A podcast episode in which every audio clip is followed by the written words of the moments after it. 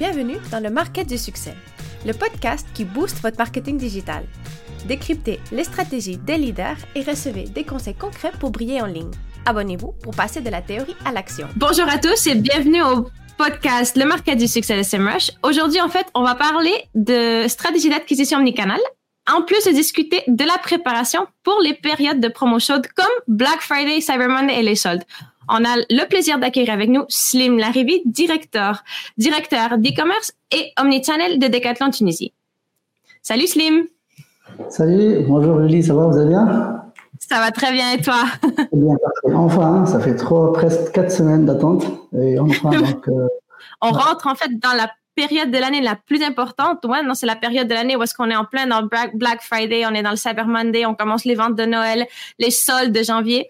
Et c'est vraiment une période où est-ce que l'acquisition, par exemple, c'est un sujet très important et où est-ce que les, grandes boîtes et les, petites entreprises aussi se posent souvent la question comment bien gérer un peu son acquisition, non? Mais bon, avant de rentrer dans le sujet, si tu veux, euh, est-ce que tu pourrais te présenter, non, pour euh, ceux qui ne te connaissent pas? D'accord, très bien. Alors, euh, vite fait, donc chez Slim Laribi, j'ai un parcours professionnel plutôt varié. Donc, j'ai commencé entre développeurs avec ici des euh, boîtes de développement ici en Tunisie de base, mais au fil du temps, donc j'ai évalué vers la gestion de projet euh, pour un poste euh, senior project manager. Donc, j'ai travaillé avec les bailleurs de fonds et entreprises de consulting ici en Tunisie. Par la suite, je rejoins quelques agences de communication et finalement, donc j'ai l'une d'entre elles en tant que poste head of growth, responsable d'équipe de growth. C'est à l'époque que Decathlon était l'un de mes clients. Et après quelques années et euh, des résultats qui sont prouvés notre qualité de travail, donc j'ai décidé euh, de, rejoindre l'équipe de Decathlon Tunisie en tant que poste pour le directeur e-commerce. Aujourd'hui, je gère une équipe de 3-4 personnes, euh, consultants SEO, traffic manager, webmaster et plusieurs autres personnes indirectement dans mon équipe. Et juste en parallèle, donc, je donne des cours pour plusieurs universités ici en Tunisie, à Spri, à l'Échelle Collège Tunisie, euh, où je donne des cours euh, où il y a des modules de web analyse, l'e-commerce et bien sûr le media buy, c'est Facebook Ads, Google Ads. Wow, c'est vraiment un parcours super intéressant en fait. c'est très non, tu as beaucoup évolué donc c'est je pense que c'est super intéressant. J'étais pour te demander en fait euh, bon, tout le monde connaît Decathlon donc c'est un, nom qui est très connu qui est une renommée mondiale. Qu'est-ce qui distingue en fait Decathlon en termes de stratégie digitale? Qu'est-ce qui distingue Decathlon au niveau de son acquisition aussi?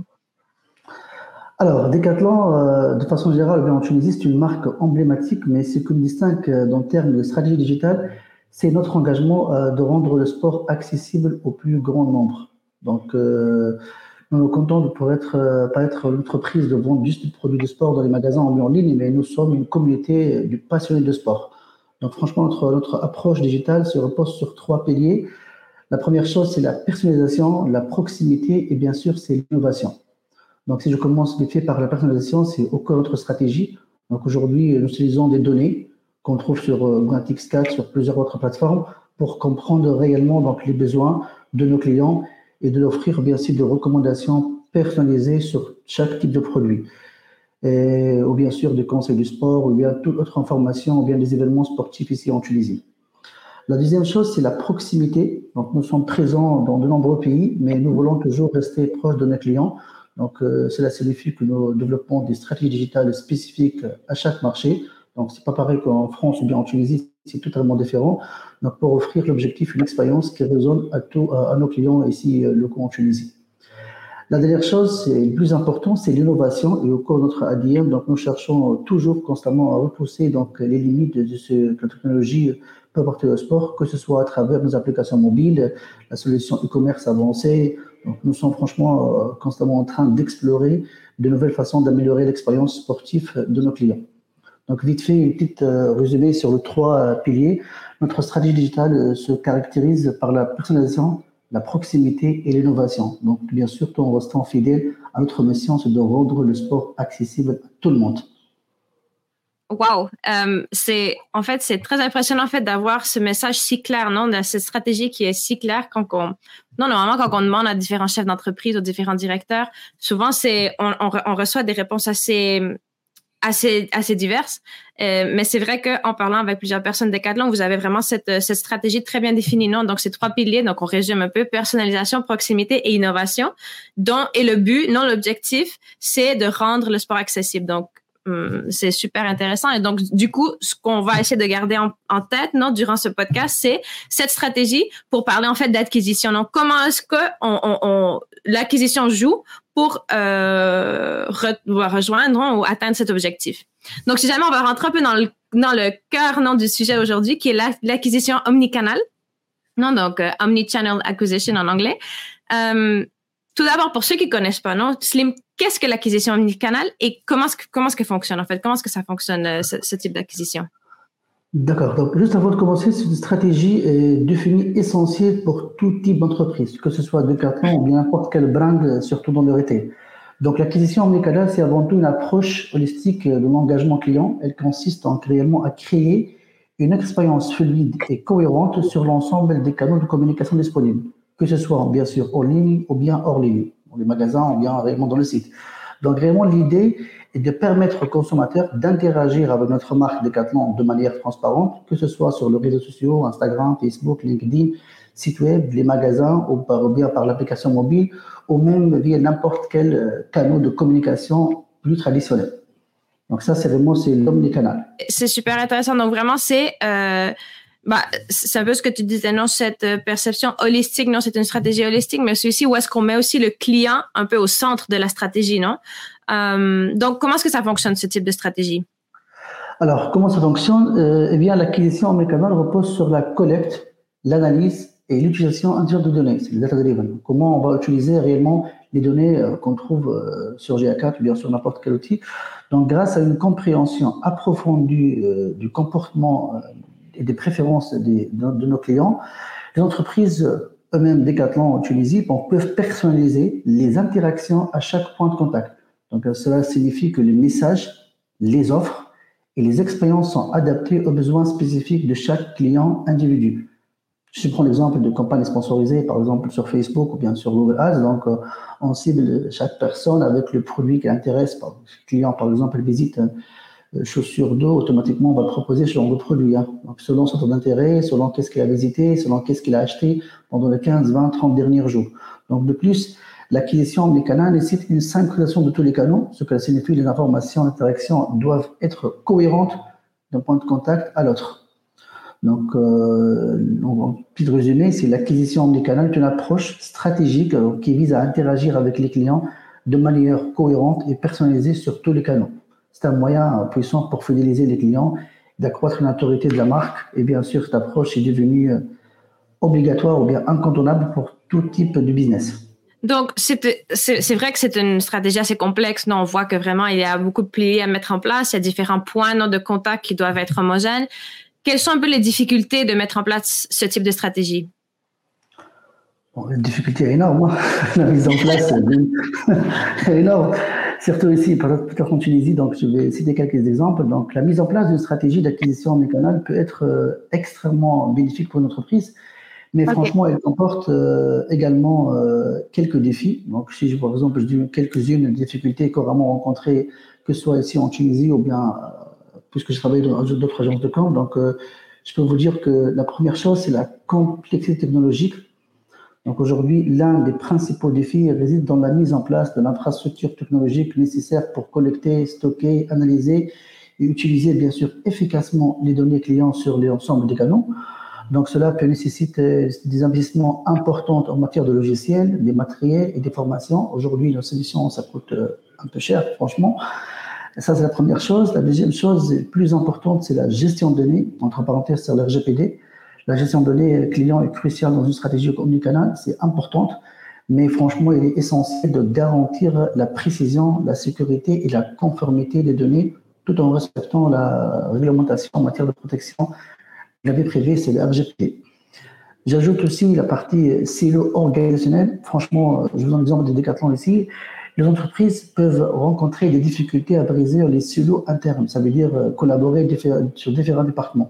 Moi, si je vais lancer dans quelques jours le Black Friday, donc il y a une synchronisation entre des départements marketing, vente, logistique sur le dépôt, les produits, disponibles des produits, l'équipe CRC, la partie service client, pour garantir une approche franchement véritablement omnicanal.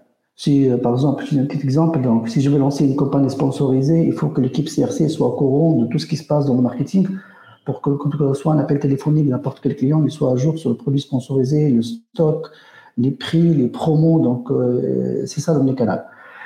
Autre chose que je veux ajouter, c'est la formation du personnel. Franchement, l'équipe, il doit faire toujours des formations, et ça, c'est très important. Donc, euh, la mise en œuvre d'une stratégie omnicanale nécessite que le personnel, je prends l'exemple de trois, quatre personnes qui travaillent avec moi, soient formés pour comprendre les nouvelles technologies. Donc, il y a des mises à jour d'algorithmes sur, Google.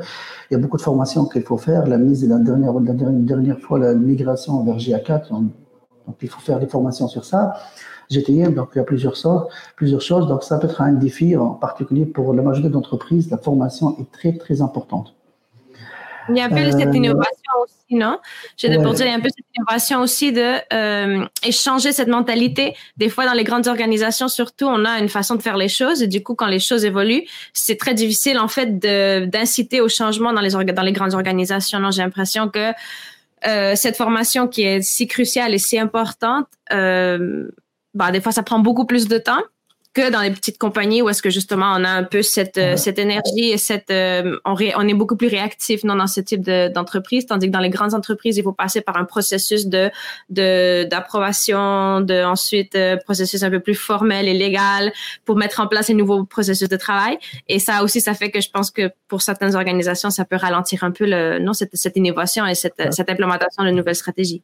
La dernière chose, j'ajoute, c'est la mesure de la performance. Il faut bien bien comprendre les KPI. Donc, l'évaluation de l'efficacité de la stratégie omnicanal peut être euh, complexe car il n'y a pas toujours euh, facile d'attribuer de vente des conversions à un canal spécifique. Donc, la mesure de la performance, euh, franchement, doit donc être basée sur des KPI pertinents tels que satisfaction des clients, fidélisation, l'engagement, les ventes, etc. C'est super intéressant. En fait, j'ai l'impression que c'est on, on, parle aussi des différents process non? Donc c'est un peu la même chose c'est gérer bien les données non? Recueillir bien les données gérer bien les données et ensuite euh, comment bien mesurer non ce qu'on a mis en place avec ces données et comment récolter et, et, recueillir un peu cette information pour pouvoir avoir des apprentissages, des insights et mettre en place des, des, des améliorations dans cette stratégie, non? Donc euh, j'ai l'impression oui c'est assez de, de gros défis. euh, mais bon, c'est en fait euh, la plus grande complexité surtout c'est le fait de la collaboration des différents départements et différents canaux. Parce que quand on parle de stratégie omnicanale on parle de mm, plusieurs canaux qui doivent en fait plusieurs canaux qui doivent travailler ensemble. Donc c'est pas une stratégie pour chaque canal c'est pas une stratégie multicanal c'est vraiment une stratégie dont où est-ce qu'on doit avoir cette homogénéité. Donc là c'est euh, ça en fait ça l'enchaîne un peu dans ma dans ma prochaine question. C'est un peu c'est quels sont les canaux les plus importants d'acquisition pour euh, pour Decathlon? En tant que détaillant mondial spécialisé dans les articles de sport, franchement, il y a plusieurs euh, canaux d'acquisition pour, euh, pour cibler ou bien pour atteindre nos clients. Si je veux commencer en toute transparence, numéro un en Tunisie, c'est les magasins physiques. Donc, les magasins mm Decathlon sont un pilier essentiel. Notre stratégie d'acquisition, il offre une expérience d'achat en personne, permettant aux clients de voir, toucher, essayer. Donc, tout en bénéficiant des conseils et d'expertise par des vendeurs qui sont déjà recrutés pour ça. Après, on trouve le site web. Le site web Decathlon donc, joue un rôle central dans l'acquisition des clients. Les clients peuvent parcourir un large catalogue de produits, passer de commandes en ligne, consulter les avis clients et trouver des informations sur les magasins locaux, euh, l'ouverture, euh, plusieurs informations. Après, toujours, je prends l'exemple de Decathlon Tunisie, de l'application mobile. Donc, Decathlon Tunisie propose une application mobile pour une expérience d'achat plus ou moins optimisée pour le mobile mieux amélioré par rapport au site web, sachant qu'il est responsive, mais l'application mobile il est euh, dédiée pour ça. Donc cette application offre des fonctionnalités telles que le suivi de commandes, des informations sur le produit, des promotions spéciales. Bien sûr, on a les réseaux sociaux, une page Instagram, page Facebook, LinkedIn, donc les réseaux sociaux, est, euh, franchement, est obligatoire. Pour notre cas, pour interagir avec les clients, promouvoir les, produits et les événements. Euh, dans l'équipe interne, il y a ce qu'on appelle les ads, Google Ads, Display, Search, Shopping, Facebook Ads, ça c'est primordial aussi. Donc euh, moi, en tant que directeur de commerce, j'investis euh, de l'argent sur cette partie-là, que ce soit sur l'organique ou bien sur le, sponsorisé. Euh, ces campagnes dirigent directement les clients potentiels vers le site ou bien directement vers les magasins. On a aussi le mailing, c'est très important pour pour nos, déjà, nos clients fidèles. Le marketing de contenu, donc une petite équipe communication qui crée de contenu dédié pour, pour ça. Les partenariats avec les salles de sport, les événements sportifs. Et la dernière chose aussi très très importante, c'est franchement le bouche à oreille. Le bouche à oreille, la répétition des donc, peut offrir des produits de qualité et prix abordables, encourage le bouche à oreille positif, ce qui constitue également un canal d'acquisition important. Donc en Tunisie, c'est une combinaison entre plusieurs choses pour acquérir de nouveaux clients en mettant l'accent sur une présence omnicanal cohérente. Donc, je trouve très intéressant. C'est vrai qu'on parle de, de Decathlon, on a une boîte qui est très avancée dans son développement, qui a eu beaucoup de croissance dans les dernières années. C'est aussi une, une boîte qui, justement, est assez bien établie dans plusieurs pays. En Tunisie, c'est vrai que, bon, ça, été établi un peu plus tard, mais quand même, la croissance a été euh, exceptionnelle. Euh, pour ceux qui commencent, non, pour ceux qui ont peut-être pas tous ces canaux, non, d'acquisition mis en place, par où est-ce qu'ils devraient commencer, non, pour développer une stratégie efficace, non? Quels seraient un peu les points de, le point de départ et quelles seraient un peu les petites étapes, non, les plus importantes à, à, à, tenir en compte pour, euh, pour développer ce type de stratégie? Alors, pour, pour les personnes qui, euh, qui débutent dans le domaine de l'acquisition et qui cherchent à développer une stratégie efficace, il y a plusieurs choses à respecter, il faut des, des étapes clés pour démarrer. La première chose, c'est comprendre votre public cible. Donc ça, c'est plus important. Donc avant de commencer n'importe quel type de business, il faut euh, comprendre, acquérir les clients. Donc il est essentiel de bien comprendre le public, identifier les caractéristiques démographiques, le comportement en ligne. Est-ce que vos clients, ils achètent en ligne ou bien ils préfèrent les magasins, les besoins et les préférences de ce public. Cette connaissance, après, va nous aider sur personnaliser nos efforts d'acquisition. la première chose, c'est comprendre le public cible. Après, si c'est clair pour, euh, pour toutes les personnes qui débutent, donc euh, après, il faut fixer des objectifs clairs. Est-ce que c'est l'autorité Est-ce que c'est le vente Est-ce que c'est le conversion? Est-ce que c'est l'image de marque? Donc, il y a plusieurs choses. Donc, il faut déterminer réellement les objectifs spécifiques que, que chaque personne souhaite atteindre avec cette stratégie d'acquisition. Comme s'expliquait, trafic vers le site, vente, génération de prospects, plusieurs, plusieurs donc, objectifs. Il soit juste, les KPI soient très, très clairs et smart dès le début. Après, euh, franchement, si je prends le cas des décathlons, choisir le canal. Euh, LinkedIn, c'est pro, c'est pas pour vendre des produits. Facebook, c'est dédié pour ça. Donc, il faut bien, bien choisir les canaux appropriés. Donc, euh, sélectionner les canaux d'acquisition qui sont les plus pertinents pour votre public cible et vos objectifs. Entreprise de recrutement, donc travaille vraiment sur LinkedIn. Entreprise de vente des produits retail, RDD pour Facebook, pour Google. Donc, il y a plusieurs choses. Il faut juste comprendre les canaux euh, et, l'effort que j'ai à faire, soit sur SEO, soit publicité en ligne, soit par mailing, il y a plusieurs choses. Avec l'équipe com, euh, franchement, ça c'est très important, créer un plan de contenu. Qu'est-ce qu'on va partager et quel moment, quel contenu, vidéo, carrousel, euh, il y a plusieurs choses. Donc il faut créer de contenu de qualité et essentiel pour attirer l'attention du public, créer un contenu euh, qui engage et qui informe le, les autres publics, tout en mettant bien sûr nos produits et les services pour chaque personne. Si c'est déjà très très bien pour préparer les quatre, donc après juste on passe vers l'optimisation. Il faut avoir un site web franchement optimisé, rapide à charger, version mobile, responsive, expérience client euh, sur votre site est crucial pour la conversion pour tout type de client, que ce soit pour le retail bien sûr ou bien pour autre type de business. Après, il faut s'adapter aux évolutions de marché. Donc, euh, franchement, euh, rester à l'affût de nouvelles technologies, de nouvelles tendances. L'algorithme de Google change parfois. Donc, il faut être, mettre, mettre à mise à jour donc, des, algorithmes de recherche de Google, de changement dans les médias sociaux et bien sûr adapter euh, les stratégies en conséquence selon ce changement. La dernière chose, prendre en permanence. Donc, le marketing digital est un domaine en constante évolution. Donc, il faut investir du temps dans l'apprentissage en continu, que ce soit pour le de cours en ligne, les blogs, les livres, les conférences. Il y a plusieurs choses, les, trucs que vous êtes en train de partager sur les réseaux sociaux Samrach, c'est très très important aussi. Votre contenu est très très important. Donc l'efficacité, donc l'acquisition efficace repose sur la, la, connaissance, franchement. Donc une stratégie euh, d'acquisition efficace, commence par la compréhension des cibles, fixation des objectifs euh, clairs et choix des canaux appropriés et bien sûr euh, surveiller l'ajustement, ajuster constamment votre approche pour obtenir de meilleurs résultats. Je trouve ce qui est intéressant aussi quand on parle euh, non un peu de mettre en place cette stratégie, tu parles un peu de choisir les canaux appropriés. Juste pour me faire une petite parenthèse parce que c'est quelque chose qu'on aborde dans un autre épisode du podcast, c'est quand on se lance non, dans un business, souvent ce qu'on voit c'est les gens qui essaient de d'embarquer non, on essaie des trucs, des tendances. Non, donc on va créer un canal TikTok, on va créer, on va faire des reels, on va faire des vidéos et, et après ce qu'on fait c'est qu'on oublie souvent un peu le but principal, non, les, les objectifs business qu'on a. Et on oublie aussi où sont notre, où est notre public cible, non? Où se trouve notre public cible, où navigue notre public cible? Et souvent, j'ai l'impression, ce qui arrive, c'est qu'on essaie de trop se disperser sur différents canaux au lieu de se centrer sur un ou deux ou trois canaux les plus importants pour vraiment avoir un impact euh, plus grand. Donc, je sais que c'est un truc qui est assez difficile à faire, non? Parce que c'est vrai, on est, on est toujours tenté, non, par, euh, on veut tout le faire parce qu'on va avoir de plus grands résultats, mais souvent, c'est je pense que c'est une erreur. Et c'est quelque chose que, bah, c'était juste une petite parenthèse que je voulais mettre en, que je voulais commenter parce que je pense que c'est assez intéressant aussi parce que c'est quelque chose qu'on commente en fait dans un autre épisode du podcast. Quand on parle en fait d'attribution, non, de, de cette des stratégies euh, c'est assez euh, controversé. Et c'est assez complexe parce que j'ai, ben moi par expérience, non, j'ai travaillé dans plusieurs entreprises est-ce qu'on travaillait avec des stratégies omnicanales et c'est vrai que euh, souvent, bah, on, l'attribution selon comment le modèle d'attribution est créé dans l'entreprise. Donc, si on a un propre modèle d'attribution ou si on se base que sur euh, bah, GA4 ou sur Google Analytics à l'époque, euh, avec une attribution last click, euh, first click, euh, une attribution first touch, last touch. C'est vrai que euh, on a souvent des, des différences dans les différents départements. Donc, eux, ils attribuent euh, bah, dans chaque canal, ils attribuent les conversions à leur canal, tandis que si on, regarde au niveau global, euh, on a beaucoup de la peine à, mesurer en fait l'impact de tous les canaux sur une conversion.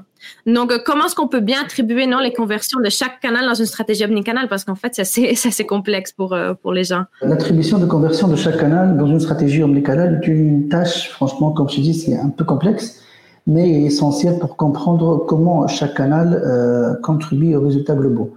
Donc, il y a plusieurs modèles d'attribution.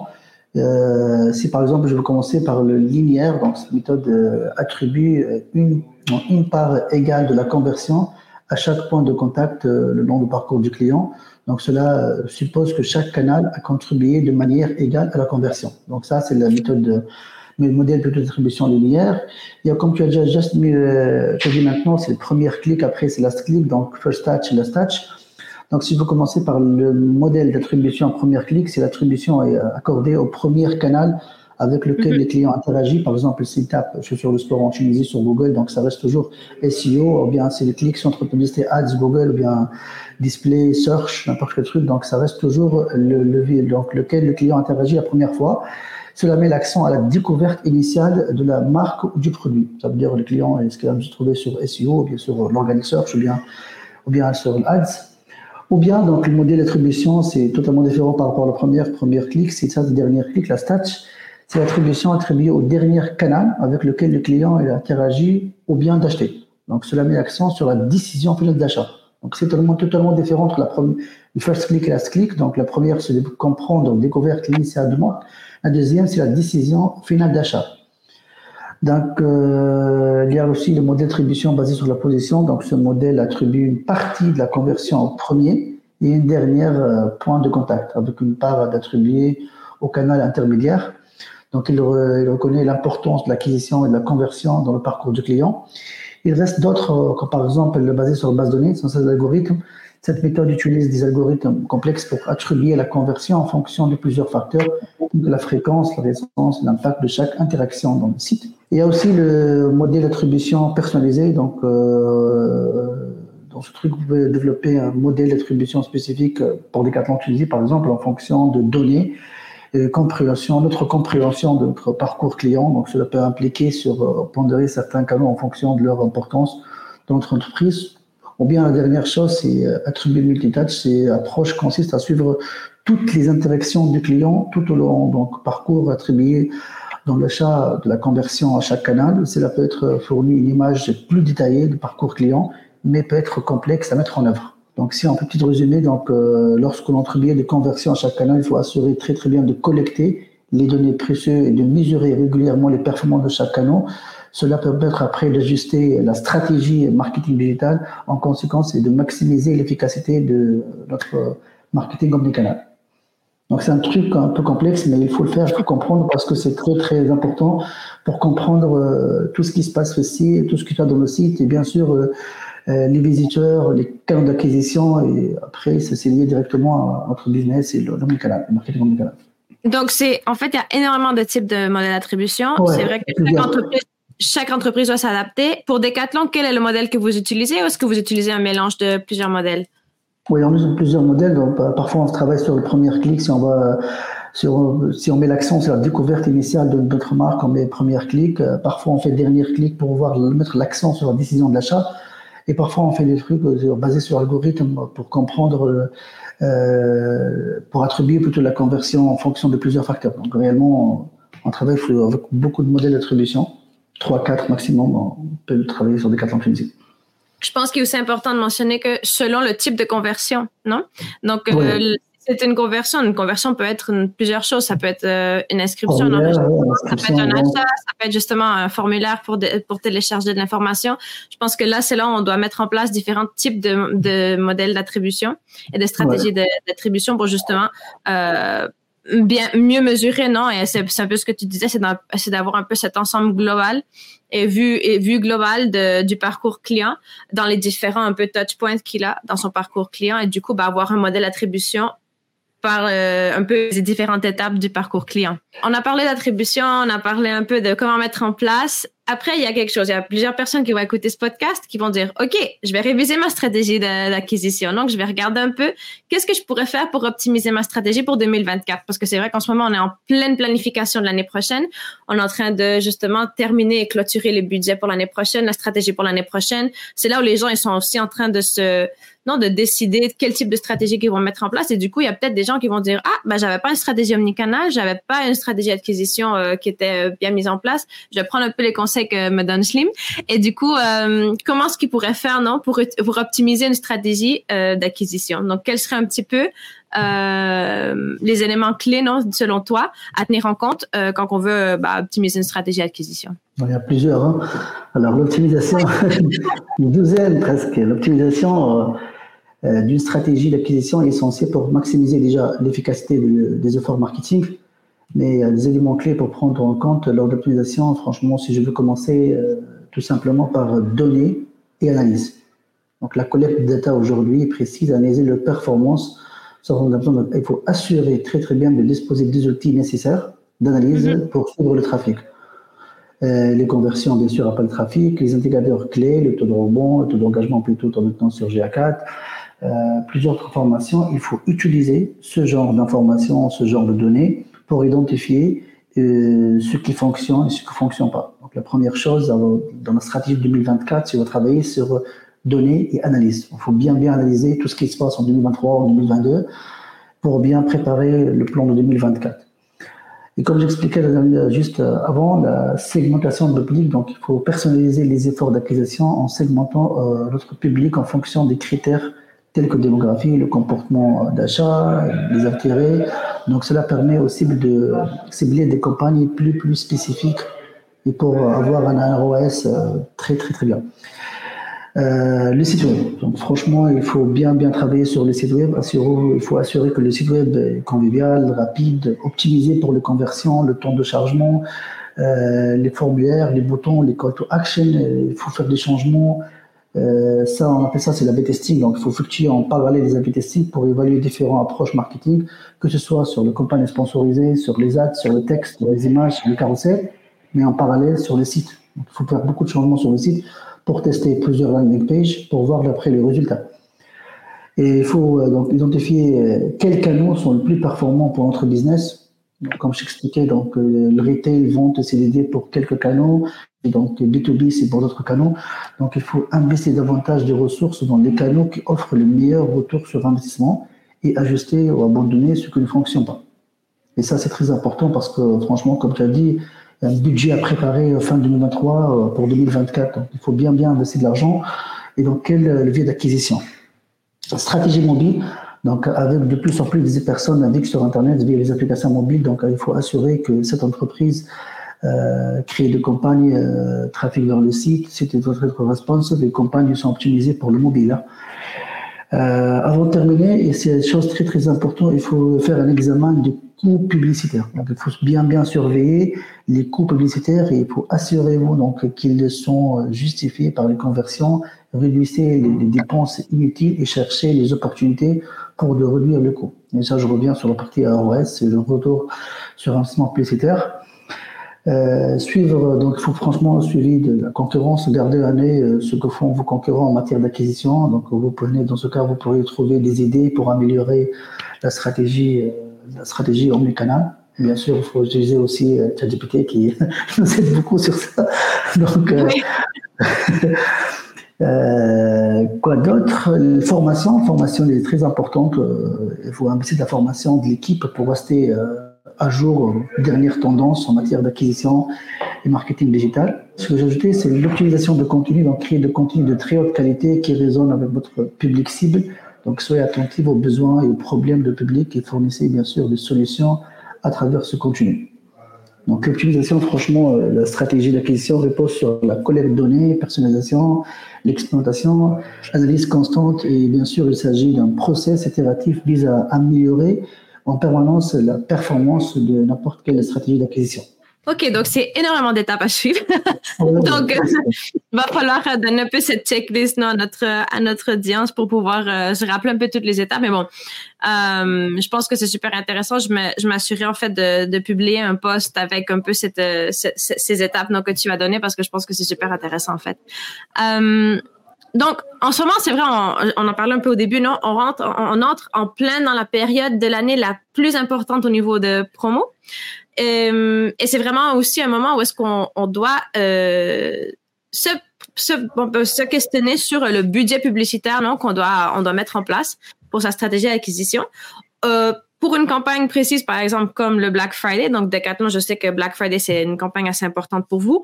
Euh, comment non, comment est-ce qu'on pourrait en fait déterminer le montant alloué à une campagne?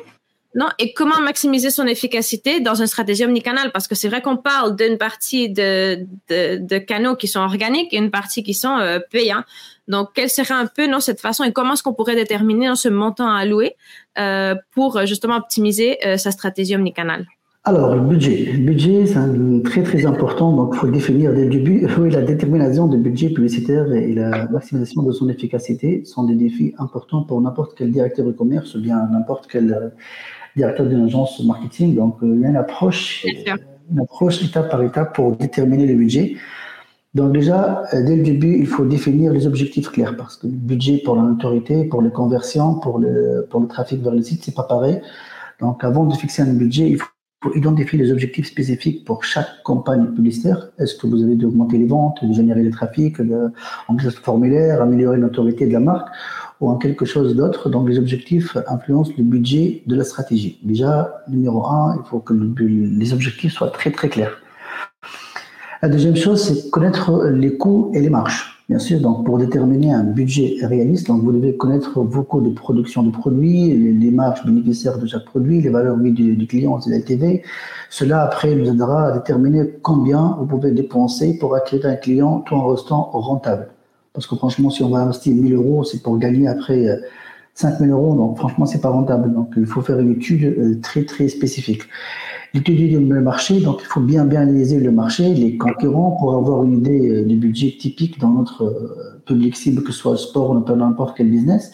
Cela après euh, donnera une référence, bien que votre, budget puisse varier en fonction des objectifs spécifiques, et bien sûr notre position sur le marché, surtout sur Google Ads, il y a une concurrence donc sur quelques mots-clés, donc il faut bien étudier ça dès le début.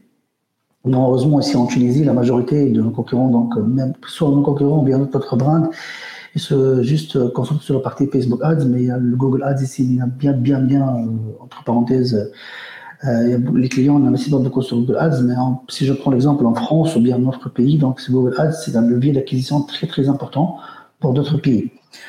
Pour les canaux publicitaires, donc comme je t'expliquais, il faut bien décider des canaux publicitaires que vous utilisez. Le coût varie considérablement de canal à l'autre. Par exemple, donc la publicité en ligne peut être moins chère que la publicité télé. Donc, il faut choisir les canaux qui correspondent le mieux à notre public cible et bien sûr les objectifs. Un truc très important, il faut euh, test anglais, ou bien test ajustement. Donc, il peut être judicieux de commencer par un petit budget plus bas pour tester les campagnes, mesurer les résultats, identifier ce qui fonctionne et après, on va ajuster le budget en conséquence. L'expérimentation nous permet, moi, personnellement chez Decathlon, de maximiser l'efficacité et l'investissement dans les canaux et les stratégies qui donnent les meilleurs résultats.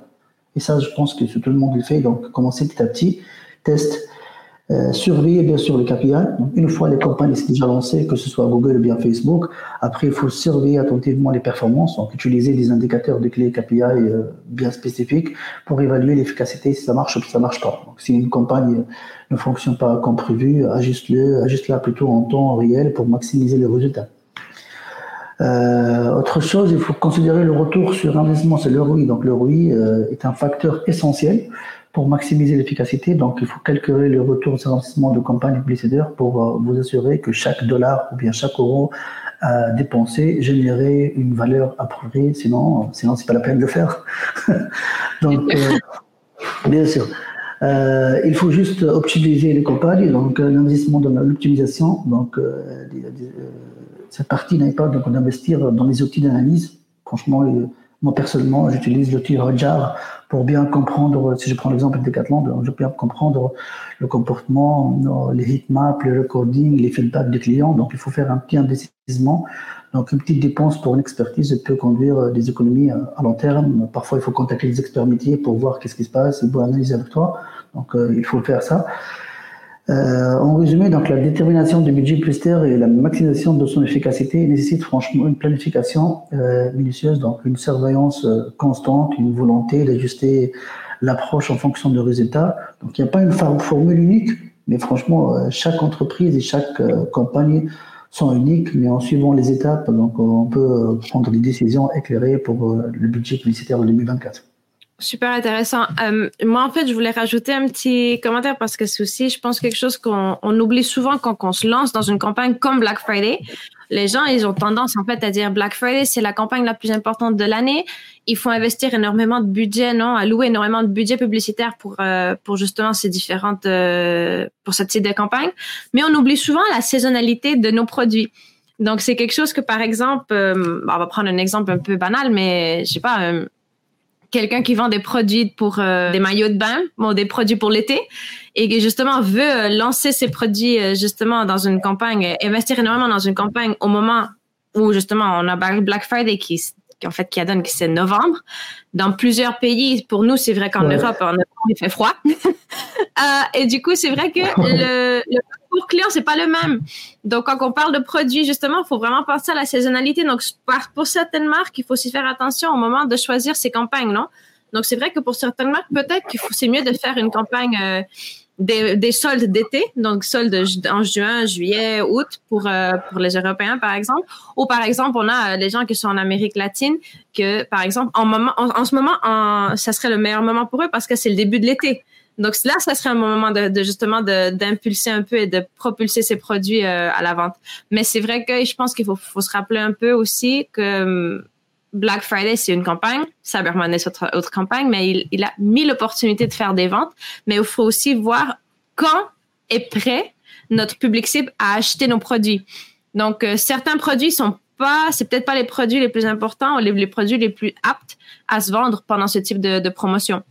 Donc, je pense qu'il faut faire aussi attention au moment d'allouer notre budget dans une campagne Black Friday, par exemple, pour euh, justement s'assurer que notre client ou notre public cible soit vraiment prêt à acheter ce type de produit à cette époque de l'année. Parce que je pense que ça c'est important de, de, de, de, le faire, surtout pour des plus petites boîtes non, qui, qui débutent. On a souvent cette, cette euh, pression non, de ce qu'on doit vraiment euh, se lancer dans ces grandes campagnes parce que toutes les grandes boîtes le font. Et souvent, je pense que c'est une erreur.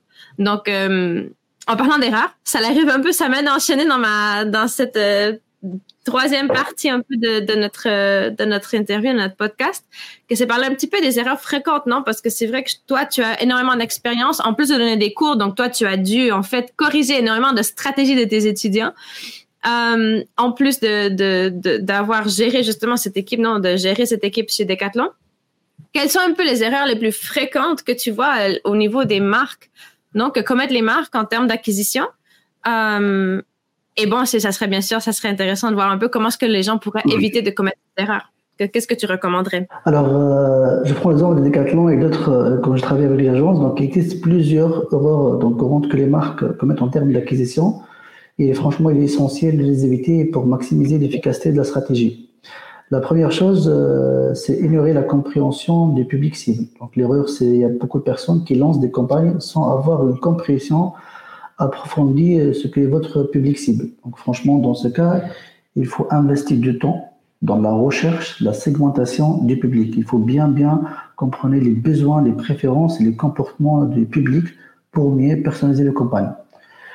Euh, aussi, le mauvais euh, allocation de ressources. Donc, répartir le budget de manière égale sur tous les canaux sans considérer leur efficacité.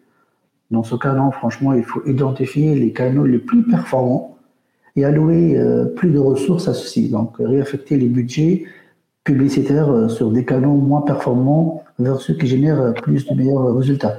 Par exemple, un budget à 2000 euros, donc je vais faire 1000 euros pour Facebook Ads, 1000 euros pour Google Ads. Non, c'est pas comme ça. Il faut juste euh, une allocation de ressources.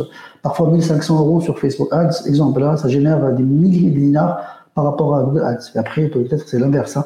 Autre chose, c'est négliger le suivi d'analyse. Donc, ne pas suivre, analyser les performances de manière régulière, ce qui, peut donc conduire à des dépenses inutiles. Donc, il faut toujours être, tu lances une campagne et tu checkes en parallèle et chaque minute, chaque, donc chaque seconde, qu'est-ce qui se passe dans la campagne. GA4, Google Analytics 4, les performances. Donc, il faut mettre en place des outils d'analyse, mesurer les indicateurs clés euh, de, performance et analyser les données pour identifier les tendances et les opportunités d'optimisation. Autre chose que la majorité fait, il fait copier-coller de tout ce qu'il est en train de faire par le concurrent. Et ça, c'est franchement, il faut, il l'éviter. Hein suivre simplement les stratégies de la concurrence sans réfléchir à ce qui fonctionne pour votre business ou bien votre entreprise. Donc ici, il faut inspirer de concurrents, pas de faire copier-coller franchement, mais assurez-vous que vos stratégies d'acquisition sont adaptées à vos objectifs. Par contre, votre concurrent il est en train de faire de l'autorité, toi tu fais copier-coller, mais tu veux vendre. Donc euh, franchement, à votre public, si votre position sur le marché, il faut juste adapter, il faut juste s'inspirer. Et il faut travailler sur la partie euh, expérience client, donc se concentrer uniquement sur l'acquisition, les ventes, les ventes, les ventes, mais réellement il oublie donc la partie expérience client. Donc franchement, il faut offrir une expérience client exceptionnelle, car des clients satisfaits sont plus susceptibles de devenir fidèles et d'apporter bien sûr de nouveaux clients grâce comme je l'expliquais, les bouches à oreille, et ça, ça génère des clients, d'autres, de nouveaux clients. Euh, n'est pas expérimenté et donc franchement, il faut euh, ne pas chercher à innover. Donc, garde le même contenu sponsorisé chaque jour, donc soyez prêts à expérimenter de nouvelles idées, à itérer, à ajuster vos stratégies en fonction des résultats. Donc, les approches qui fonctionnent dans le passé ne sont pas nécessairement les meilleures pour l'avenir. Hein. Il faut changer. Euh, parfois, on me dit, non, jamais on change une équipe qui gagne. Oui, tu as raison, mais parfois, il faut, il faut juste euh, adapter le contenu au fur et à mesure. Euh, le manque de cohérence en canaux, donc ne pas assurer la cohérence de l'expérience client sur tous les canaux, donc créer une expérience client uniforme, que ce soit en ligne, en magasin, sur les réseaux sociaux. Il faut assurer que la communication et les offres sont cohérentes. Euh, si je peux ajouter aussi, il, faut bien bien évaluer donc pas la partie ROI, donc ne pas évaluer la majorité des personnes, ne pas évaluer les dépenses publicitaires générées générant euh, un retour sur un ensemble positif. Donc, il faut bien calculer le ROI de chaque compagnie sponsorisée pour vous assurer que, que vous investissez de manière rentable. Franchement, pour éviter ces erreurs, il est essentiel de rester vigilant, d'apprendre en permanence et d'adapter la stratégie en fonction des données. La clé, c'est d'être flexible, d'expérimenter et de mettre l'accent sur la connaissance de, de notre public cible.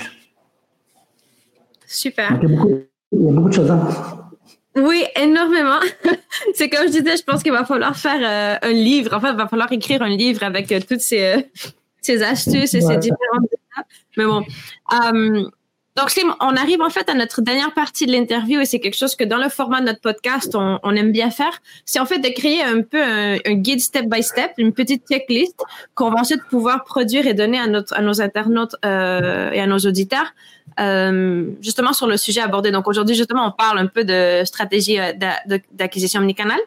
Donc, quelles seraient selon toi un peu les différentes euh, étapes à suivre, non, pour euh, avoir un peu cette bonne pratique euh, au moment de créer et optimiser une stratégie d'acquisition omnicanal? Bon, la bonne pratique, franchement, si je, si je veux le dire, ça, ça reste deux heures encore dans le podcast, mais c'est énorme. On peut faire les, les, les les plus importants, si tu veux, on, résume un peu les points les plus importants. Après, nous, ce que je disais, nous, on va, on va élaborer cette checklist détaillée pour tout le monde et du coup, bah, c'est quelque chose que les auditeurs, vous pourrez télécharger après cet épisode. D'accord. Donc, checklist, bien les bonnes pratiques pour moi, c'est compréhension du public cible, donc identifier les publics euh, cibles en détail, euh, détailler donc les objectifs clairs. Il faut franchement établir des objectifs clairs, spécifiques pour chaque stratégie d'acquisition.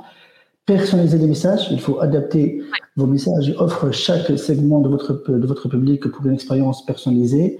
Cohérence entre les canaux, comme je l'ai expliqué, donc assurez-vous que l'expérience client est cohérente sur tous les canaux. Euh, allocation donc des, ressources, il faut allouer votre budget de manière judicieuse en fonction des canaux les plus performants pour, pour, et pour chaque objectif, bien sûr.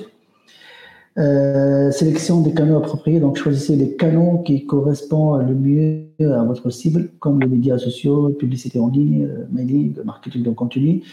La création aussi de contenu de qualité. Euh, suivez et analysez la performance. Donc, il faut bien bien utiliser des outils pour suivre les performances, mesurer les KPI. Le plus important aussi, c'est la B-testing. Donc, il faut tester les variations de vos campagnes, titre, titre, texte, les offres, les images, il y a plusieurs choses pour, pour déterminer ce que génère le mieux, les, meilleurs résultats. Intégration de données. Donc, il faut intégrer euh, les données dans tous les canaux pour obtenir en vue l'ensemble complet du parcours client. Bien mesurer le ROI. Une expérimentation constante, donc soyez prêts à innover et essayer de nouvelles stratégies pour rester toujours compétitif. Les formations, comme je l'ai dit, pour l'équipe, donc il faut investir dans, dans l'équipe, les formations. Autre chose très importante, c'est l'écoute. Donc, il faut suivre les commentaires des clients écoutez les commentaires des clients et utilisez-les pour ajuster votre stratégie. Et bien sûr, donc, la, la c'est soyez prêts à ajuster la stratégie en fonction des évolutions de marché, des nouvelles technologies et des besoins à changer de votre public. Donc ça, c'est une petite checklist, mais franchement, il y a plusieurs. Hein. Je pense que j'ai compté 15 points, hein, si je me trompe pas. Donc, c'est, bon, super. Je pense que c'est des points très, très importants, en fait, très pertinents pour tout le monde. Euh, donc, OK, Slim, on arrive un peu à cette euh, notre conclusion dans la fin de cette interview. Je voulais juste te demander pour donner un peu, non, pour connaître un peu plus sur toi, sur ton expérience. Et c'est vrai qu'on parlait un peu justement euh, de ton expérience chez Decathlon. Pour conclure, quelle serait un peu ta, je sais pas, ta plus grande victoire ou le projet d'acquisition omnicanal le plus le plus intéressant, le plus cool, le plus quel serait en fait le, le projet d'acquisition omnicanal le plus cool sur lequel tu as travaillé chez Decathlon? Donc, il y a deux choses. La plus grande victoire et le projet d'acquisition des canaux chez Decathlon. Donc, il y a deux choses. Euh, un défi chez Decathlon que je l'ai fait. Donc, dès que j'ai intégré Decathlon, euh, j'ai fait une petite période d'intégration. Donc, j'étais encore en phase de découverte d'entreprise interne. Mais en parallèle, l'équipe IT est en train de faire une migration énorme dans les sites, sans prendre en compte euh, la partie SEO. Donc, après avoir exploré l'ancien travail sur, sur Consort, sur plusieurs outils, j'ai réalisé qu'il y a beaucoup de choses euh, impactées sur cette migration, les pages 404, il y a une chute pour le SEO. Donc ces moments-là, euh, pour moi, c'est un défi pour travailler sur ce levier d'acquisition, ce que je trouve très très important. Donc vite fait, j'ai élaboré un plan d'action, comme je l'ai dit, donc un plan d'action, les recrutements nécessaires. On a commencé à analyser en profondeur les pages web, tout ce qui se passe euh, au niveau de site en 2021 et après la migration. Et on a fait les corrections, les optimisations, les redirections euh, sur le site. Aujourd'hui, donc, je peux revenir avec fierté que le SEO, le recherche organique euh, chez Decathlon Tunisie, euh, devient le canal d'acquisition le plus performant qui génère franchement plus que 50% de notre chiffre d'affaires par mois. Et ça, c'est un excellent exemple de manière dont une stratégie SEO bien pensée, avec une équipe dédiée, bien formée pour transformer un défi en une véritable réussite. Cela montre franchement à quel point l'acquisition omnicanal être puissante lorsqu'on est correctement mis en œuvre. Ça, c'est la première chose pour le SEO. La deuxième euh, victoire, c'est le euh, lancement de mon premier Black Friday dans le retail en Tunisie, c'est euh, avec Decathlon Tunisie. Parce qu'avant, quand je travaillais avec des agences, l'agent, donc l'entreprise m'envoie directement les items, les, produits, et nous, dans l'équipe, dans l'agence, on prépare le contenu. Mais maintenant, c'est totalement différent. En tout cas, directeur e-commerce, c'est moi qui dois tout préparer. Donc, une expérience totalement nouvelle pour moi. Euh, j'avais précédemment travaillé, comme avec des agences, mais maintenant, c'est totalement différent. Donc, il fallait prendre en compte des nombreux facteurs, la gestion du stock, les produits à sponsoriser, au fur et à mesure avec les campagnes euh, publicitaires, pour éviter, bien sûr, de promouvoir des produits. Imagine, tu sponsorises des produits hors stock, et ça, ça va toucher directement notre image de marque. Et on va trouver des commentaires négatifs dans les réseaux sociaux. Donc, il faut bien, bien préparer tout ça avant le lancement. Donc, il est essentiel de cibler efficacement les consommateurs grâce à des campagnes de retargeting basées sur le dernier achat, l'intégration des outils, euh, le relance panier, les emails automatiques. Donc, il y a plusieurs choses. malgré la pression de temps, parce que j'ai intégré Decathlon avec les problèmes de SEO que j'ai trouvé, plus le lancement du Black Friday dans deux mois. Donc l'effort de toute l'équipe a apporté ses fruits. Donc nous avons connu le meilleur Black Friday de tout le temps. C'était une période stressante. Mais une fois que nous avons vu les victoires et les chiffres, franchement, nous étions tout fiers, fiers et satisfaits de notre travail. Bah, merci beaucoup Slim de nous avoir raconté un peu cette, euh, ces deux histoires super inspirantes, mais aussi d'avoir participé à ce podcast et cette interview avec nous. Ça nous fait énormément plaisir d'avoir un peu ton expérience et d'écouter justement euh, des plus grands experts de marketing euh, bah, pour, les plus. Et bah du coup bah justement je voulais te remercier énormément d'être présent avec nous et si jamais on se retrouve bah, peut-être dans la deuxième saison de, du podcast le market du XMS et si jamais, à bientôt tout le monde. Merci.